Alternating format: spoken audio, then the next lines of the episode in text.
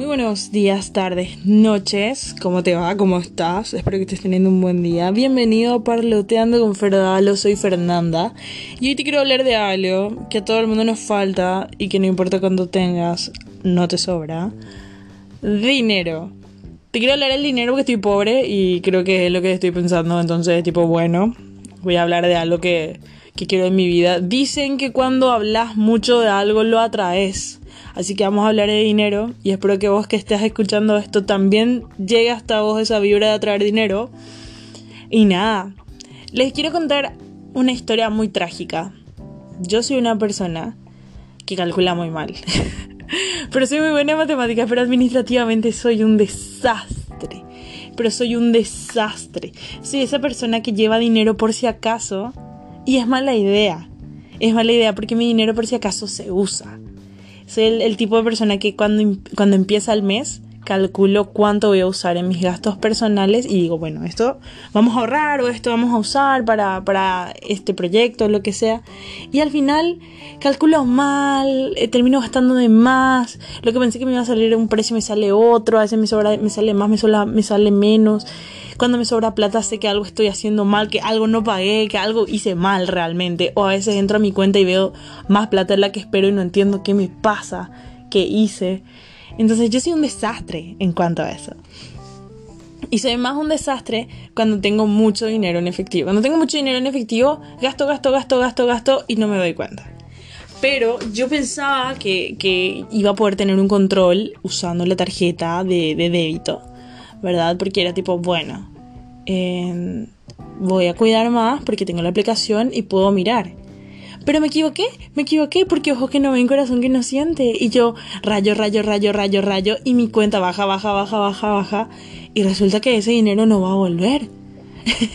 y yo no me di cuenta. Y puede que en un día que yo tenía un... Lo que yo trato de hacer es en ponerme topes. Si, si de repente tengo que comprar realmente cosas o lo que sea, es ponerme topes para qué cosas voy a comprar y hasta cuánto puedo realmente gastar. Pero es que esos topes no los mido y después digo, ah, no, estoy bien, estoy bien, estoy bien. Y después al final del día entro en la cuenta y calculo todo lo que gasté y es tipo, me volé la barda. Entonces es tipo, se supone que cuando vos tenés dinero en efectivo te das cuenta de lo que gastas y te duele despojarte de tu dinero.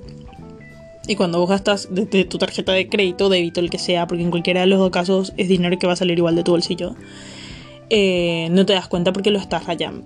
Mi idea era que, bueno, iba a poder controlar la aplicación, entonces iba a ser más rápido, porque a veces vos decís, bueno, gasté lo que tengo acá en mi billetera, pero en mi casa tengo más dinero. Pero es mentira, porque en realidad eh, vos ya llevaste probablemente más dinero del que vos ibas a necesitar por si acaso y ya lo estás gastando todo, entonces tipo que igual te estás, te está valiendo madre tu planificación mensual. De igual manera, hay una cuestión importante acerca de tener efectivo, y es que si vos tenés un billete grande, de una denominación grande, no importa en el país que estés, por ejemplo, acá de 100 mil, vos sencillás o, o gastás un poco y te quedas con dinero chico, y, y es plata perdida. Es plata perdida porque no te das cuenta en qué se va. Capaz compraste, no sé, caramelo, chicle, no sé, te doy ejemplos de cosas chicas que vos decís, ay, tanto nomás es, y compras. Ay, ¿qué me hace comprar una chipa? ¿Qué me hace comprarme una coca? ¿Qué me hace?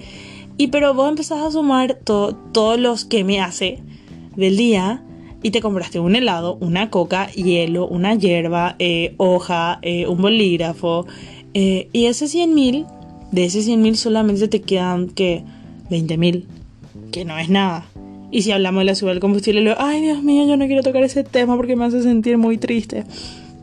Entonces, cuando vos sencillas ese dinero, es dinero que se fue. Que se fue.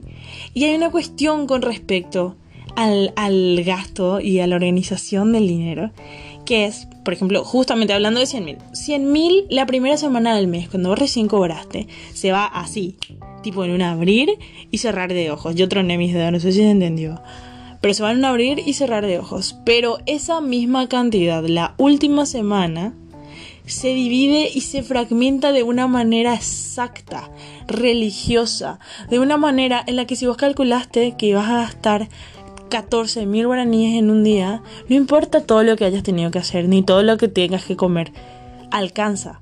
Lo que quiere decir que si nosotros nos administráramos de la misma manera que nos administramos la última semana antes de cobrar, nosotros tendríamos una economía fantástica.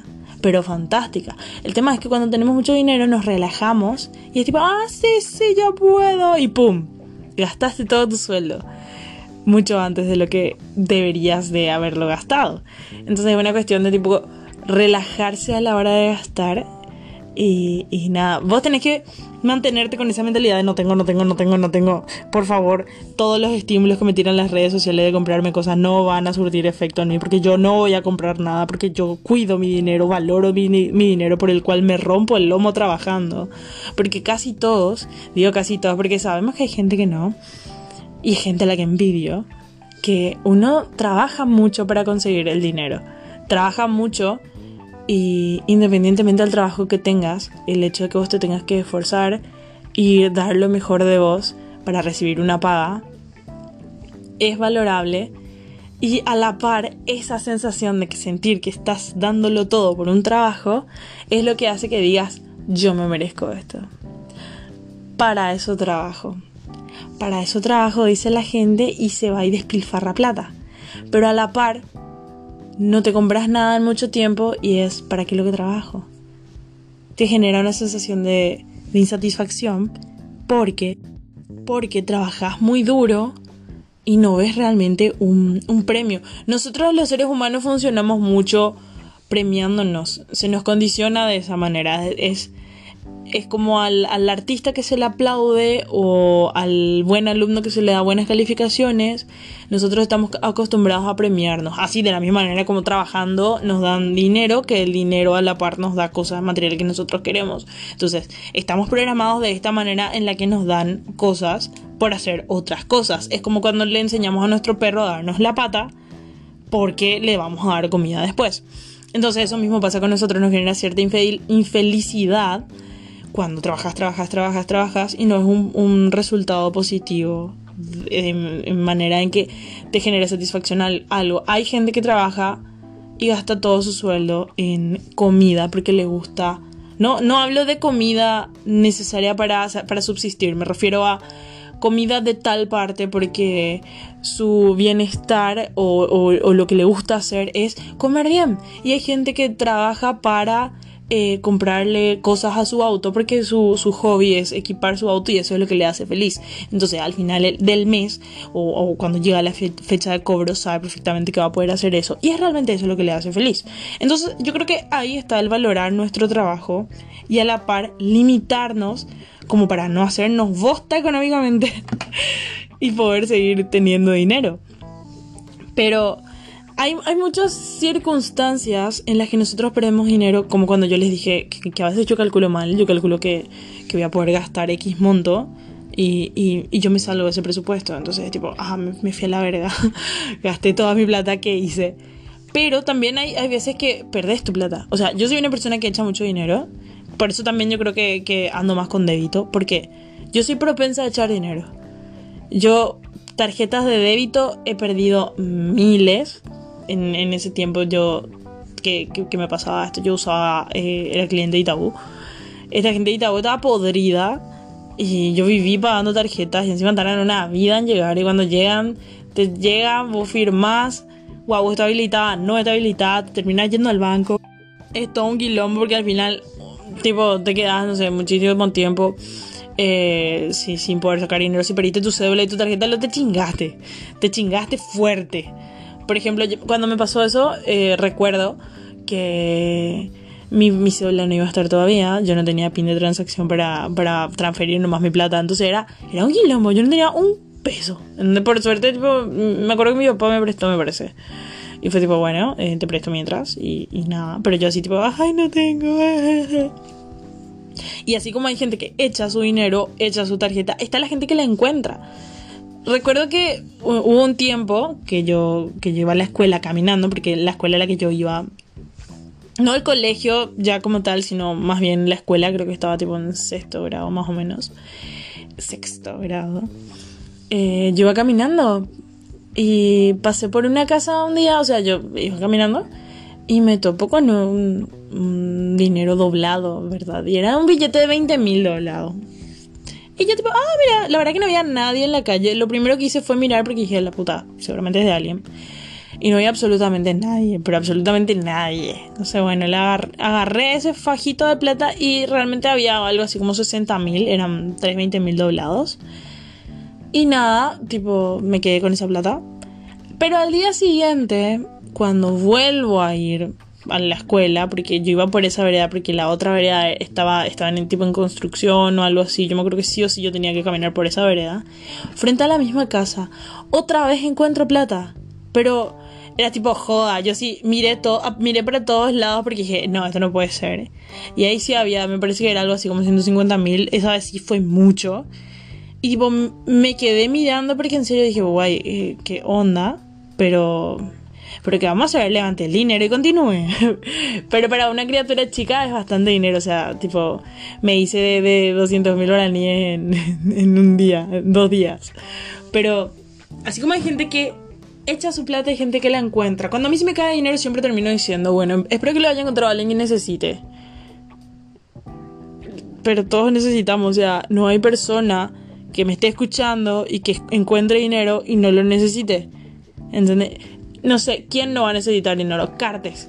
Cartes, pero Cartes compra Don Vito, Cartes compra todo lo que quiere porque Cartes igual quiere tener más dinero. Así que no hay persona en este lugar, en este mundo que yo diga, ay, voy a echar un fajo de dinero y ninguno de ustedes va a necesitar ninguno de ustedes lo va a agarrar. Pero por supuesto que lo van a agarrar y además si no hay nadie cerca. O sea, sabemos que pasa eso.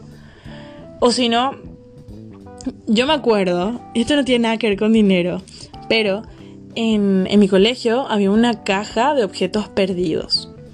Yo tenía un compañero que, que él siempre se iba a en la caja de objetos, de objetos perdidos y nada de lo que estaba ahí era de él. Pero él se hacía de calculadora, de campera, de, regla T. Me acuerdo que mi regla T me donó nomás a alguien.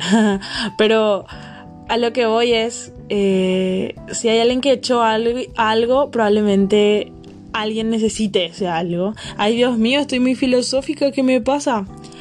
Pero lo que sí que hay que valorar el dinero, hay que cuidar y hay que tratar de no despilfarrar, señores, por favor, porque no podemos, no podemos andar calculando que vamos a gastar un monto y gastando otro. Y nada, valoremos nuestro trabajo. Si están ganando poco, vamos a echarle más ganas para pedir aumento. Y si no, no están ganando mucho y no pueden pedir aumento, veamos qué hacer aparte. Siempre se puede vender hielo en casa, siempre se puede hacer mini carga, siempre se puede hacer fotocopia, siempre se puede hacer algo más. No se desesperen y nada, espero que se hayan identificado, espero que les haya gustado, espero que se hayan divertido y espero en serio que toda esta conversación sobre atraer dinero y qué hacer para tener dinero les sirva y les atraiga dinero. Es mi deseo más eh, profundo porque yo creo que les vaya súper bien a todos ustedes y en particular a mí. Así que nada, espero que se hayan divertido. Nos escuchamos la próxima semana. Espero que... ¿Cuántas veces lo que le voy a decir? Esperen. No esperen más nada. Que tengan muy buenos días, tardes, noches en el horario en que me estés escuchando. Hasta luego.